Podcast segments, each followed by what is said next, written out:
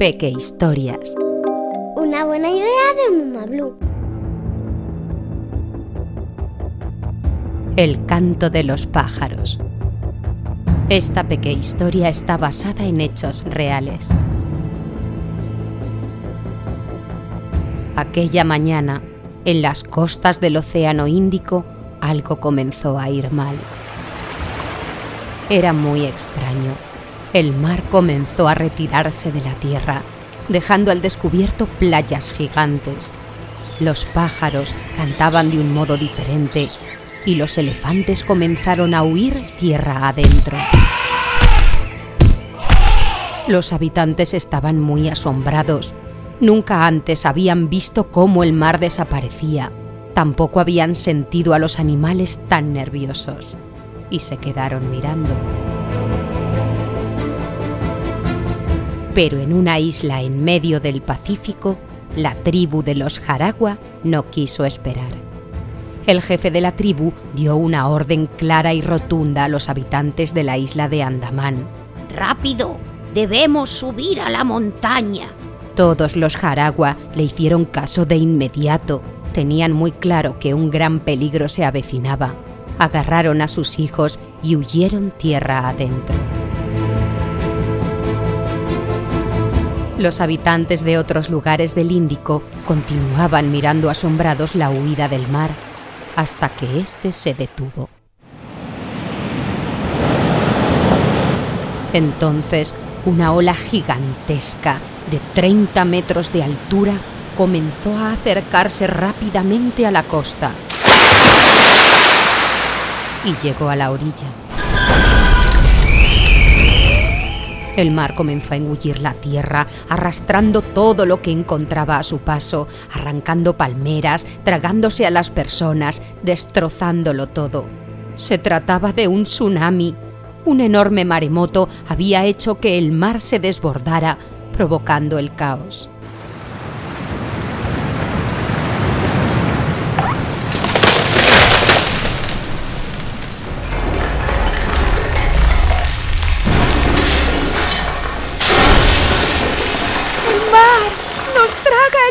¡Socorro! ¡Huyamos! Cuando el agua se retiró, tan solo se oía el silencio. Un silencio largo, hueco, como de otro planeta. El paisaje se había transformado. Todo era lodo, escombros, árboles caídos, casas derrumbadas. Muchas personas se ahogaron. No lograron sobrevivir a la gran inundación. Se trataba de una terrible desgracia.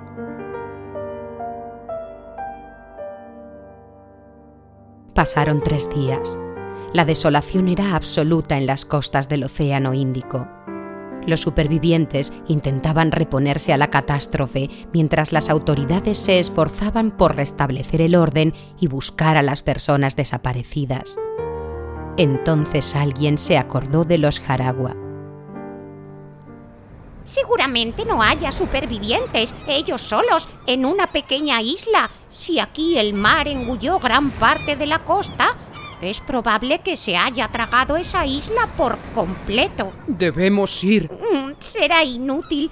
Si países tan importantes como la India o Tailandia, con tecnología, con sismógrafos capaces de predecir tsunamis, no han sabido predecir esta desgracia? ¿Crees que una tribu prehistórica lo habrá conseguido?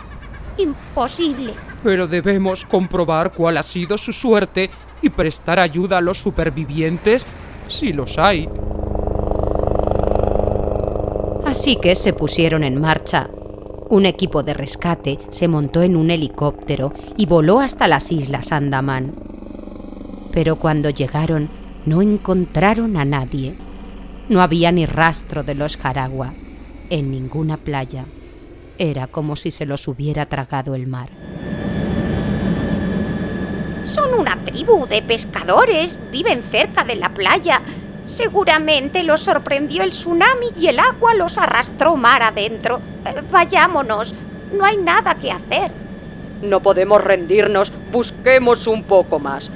Miremos en el interior de la isla. Los rescatadores sobrevolaron la isla. De pronto, el piloto divisó a un grupo de personas en lo alto de una montaña. Eran los Jaragua.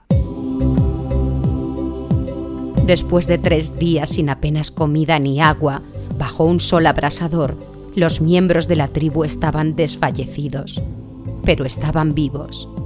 Todos, desde el primero hasta el último. ¿Cómo lograsteis sobrevivir? Es imposible. Las costas continentales han quedado arrasadas. El anciano jefe los miró fijamente. Guardó unos segundos de silencio y luego dijo, Mi mundo está en la selva. Tu mundo está ahí fuera. Los jaraguas supimos que se avecinaba una desgracia porque escuchamos cantar a los pájaros. ¿A los pájaros? Los hombres como tú, que se llaman a sí mismos civilizados, han conseguido muchas cosas. El hombre civilizado ha conquistado tierras, personas, animales, incluso asegura haber viajado a las estrellas. A cambio, habéis dejado de fijaros en las cosas importantes. Ya no entendéis las palabras de la Madre Tierra.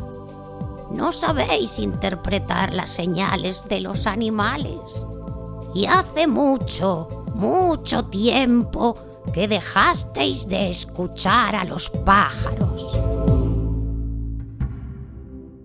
Te gustará saber que en diciembre de 2004 tuvo lugar uno de los más terribles tsunamis de la historia.